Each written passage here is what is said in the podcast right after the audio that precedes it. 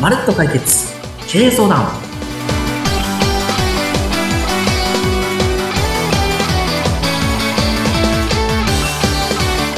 皆さんこんにちは財務戦略エキスパートの宮下博成ですそして皆さんこんにちは。インタビュアーの若井のり子です。どうぞよろしくお願いいたします。よろしくお願いします宮下さん、始まりましたよ。そうですね待ってましたが第1回ですからね。なんかこの1回っていいですよね。そうですねもうめちゃくちゃ緊張してるんですけども一生懸命頑張っていきたいと思います私が宮下さんの人生史の中の一部に入ってしまうわけで すね。そうですね はい、楽しみです。よろしくお願いいたします。よろしくお願いしますさて、宮下さん、この番組、はいあの、どんな番組かっていうのを一言、まあ、サクッとですね、皆さんにお伝えしたいと思うんですが、はいどんな番組だと思ってよろしいですかはい。えーこの番組は経営者さん向けの番組にしていきます。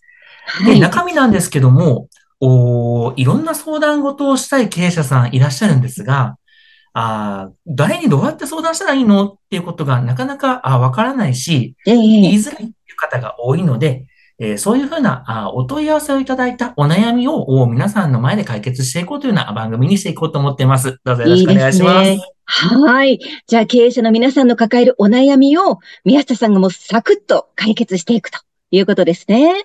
はい、おっしゃる通りです。はい。で、まずは、宮下さんがどんな方なのかっていうのを、ぜひ、あの、リスナーの皆さんにですね、聞いていただければと思うんですけれども、どあの、経歴がちょっとユニークですよね。そうなんですよ。まずは、えー、ディーラーさんのところで整備士さんをされたとか。はい。人生初めての就職は、トヨタ自動車でえ整え備士をやってました。はい。あら、今と全然。 はい。そして、はい。そこからですね、えええーソフトバンクのショップに行って、あちょちょっと待ってください携帯を販売しまあしの、ちたょっ。と待ってくださいよ。え、はい整備士さんからソフトバンクはい。ショップに行かれた。はい、そうです、そうです。はい携帯ショップに行きました。ええええええはい。それはなん、なんでですか実はですね、あの、整備をするにあたって、えー整備士泣かせのお職場っていうのがあります。はい。その整備士泣かせの職場に私就職をしたことで、えー腰を痛めてしまって、もあらう整備ができない、ドクターストップってなっちゃったんですよ。ああ、そうなんですか。体をちょっと痛めてしまった腰を。そうなんです。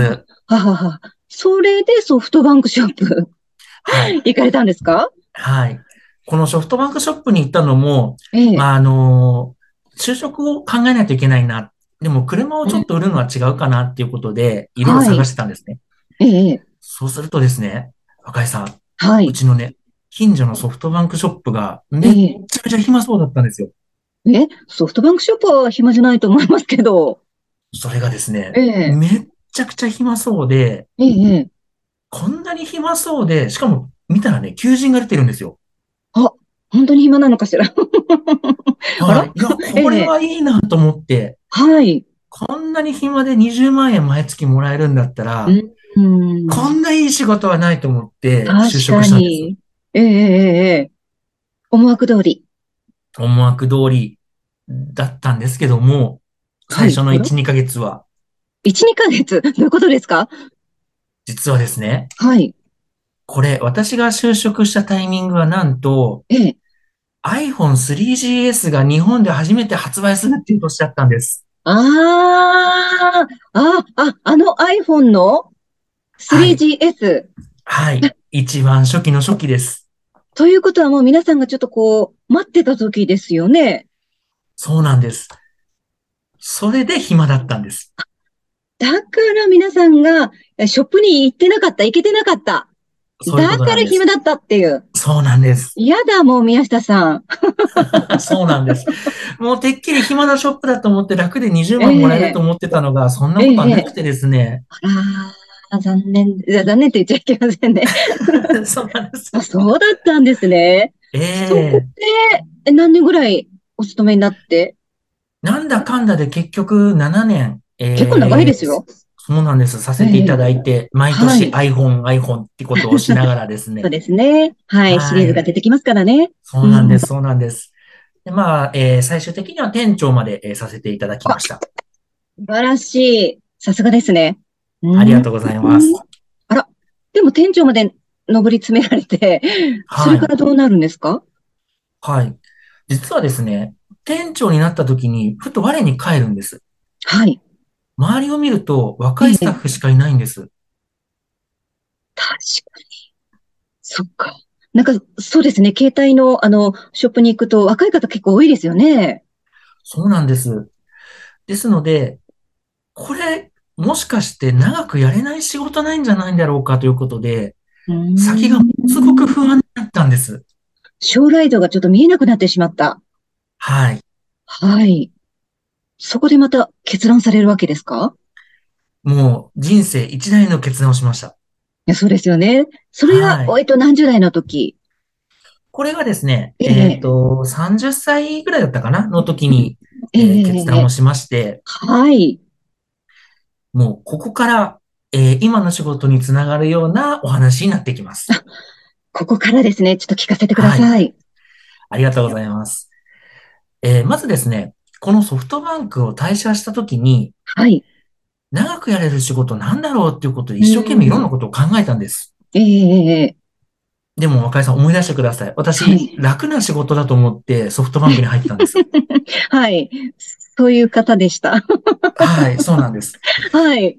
楽したいなとも思ったんですけども、ええまあでも、やっぱり楽よりも、おー40、50、60や70になっても長くやれる仕事の方がいいなっていうことで、いろいろ探したんですね。ええそうすると、いい仕事見つかったんですよ。なんでしょ実は、保険の仕事って、年配の方でもやってるイメージないですう。かああ、確かに。そうですね。結構、あの、割とご年配の方でもしっかり営業されてたりしますね。そうなんですよ。はい。ええええで、私単純なので、そうか、私の進み道は保険だなんてことになりました。ええ、待ってください。 えーディーラーの整備士さんから、えっと、ソフトバンクショップに入って、保は険ってい。でも全然また違う業界じゃないですかそうなんです。そこにボーンと飛び込まれた。はい。飛び込んだんです。すぎるんですけどそうなんです。飛び込んじゃったんです。ね。そうなんで、でも、あの、知識ってものすごく、あの、ありますでしょ保険業界って。最初は、ソフトバンクでもあの、何回も表彰されたりとか、営業力には自信があったの素晴らしいで、はい。やれると思ってたんですよね。うんうんうん、ええええでも全然そんなことなくって、あら、はい。もう苦戦の連続でこの仕事、保険の仕事自分には向いてないんじゃないんだろうかって思うようなこともたくさんありました。ええあ、そうなんですね。うはーん。で、やめた。うーん、やめようかなと思ってたんですけどえ、えあ、違った。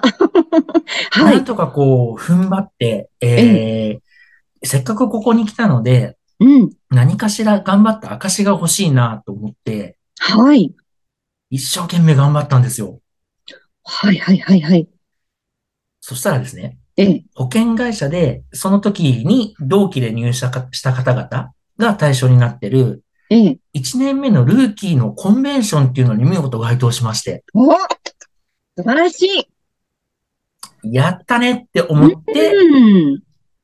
えー、またでもやる気がなくなっちゃうんです。あ、またですか まあ人間ですからね、いろいろありますよね。はい。はい、そうなんです。そして、はい、ここからですね、えー本格的に今のお仕事に動いていきます。ああ、とはい。いうのも、えー保険でたくさんお客さんをお抱えて、えー個人のお客さん幸せにするっていうことを使命に一生懸命頑張ってたんですが、ええどんなに頑張っても、私のお客さんの生活って、なかなかなんか良くならなくて、なんか漠然としたままなんです。うーん。はい。これ何が原因だったと思いますええなんでしょう。実はですね、はい。保険って何かあった時にお役に立ったり、何もなかったら、老後の資金みたいな使い方ができるようなイメージが多いと思います。そうですね。未来のためにっていうことですよね。備えとしてっていう。はい。そうです、そうです、そうです。でもですね、根本的な話、今が良くなってなかったんです。現状がよくて、あ、確かに。そうですね。はいなん。かこう、賃金がちょっと上がらないと言いますか、はい。そこもね、問題にはなってますよね。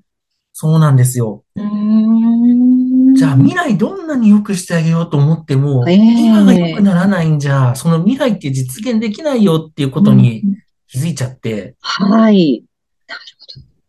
これはもう個人のお客様のサポートを一生懸命してる場合じゃないぞ。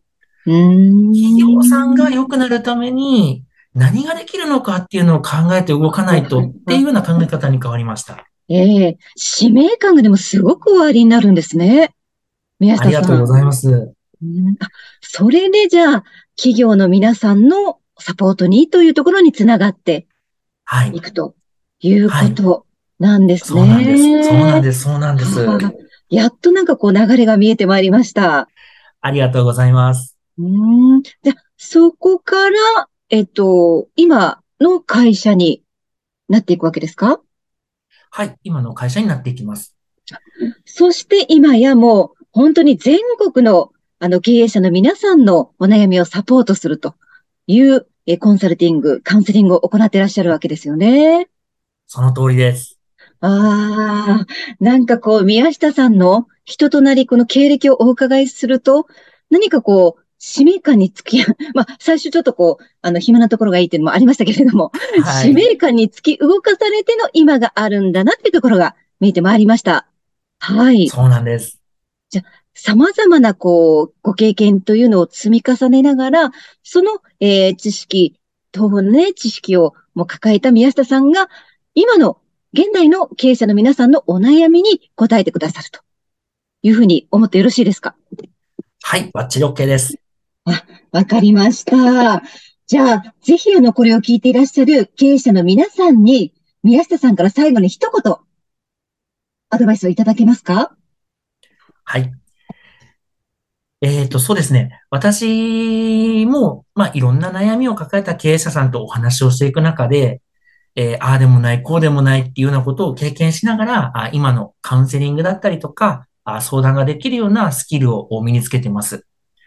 もう今だから笑い話で言えるんですけども、お過去には、もう入るな、出てくる、あの、来ないでいいみたいな感じで言われた、出禁になったような会社さんも私経験してますし、え、金経験者なんですね。はい、で、経経験者 です。ええええで、えー、そうでも、やっぱりいろんなことをもう身につけていきながら、うん、あー本当に経営者さんがあー孤独になってしまう原因であったりとか、なんでこういうふうなあー相談ができるような窓口がないんだろうっていうようなことを日々思ってます。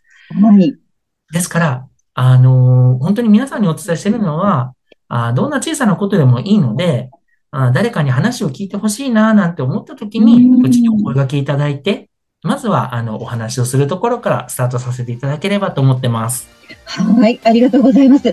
次回からは、そういうあの、宮下さんの事例とか、そういったものもですね、たくさん聞きますので、ぜひ、えーこのですね、お役立ち番組、皆さんのルーティンにね、していただければなと思いますね。はい。は次い。よ回もどうぞよろしくお願いいたします。ろしくお願いします。それでは、まるっと解決経営相談、次回もお楽しみに。ありがとうございました。バイバーイ。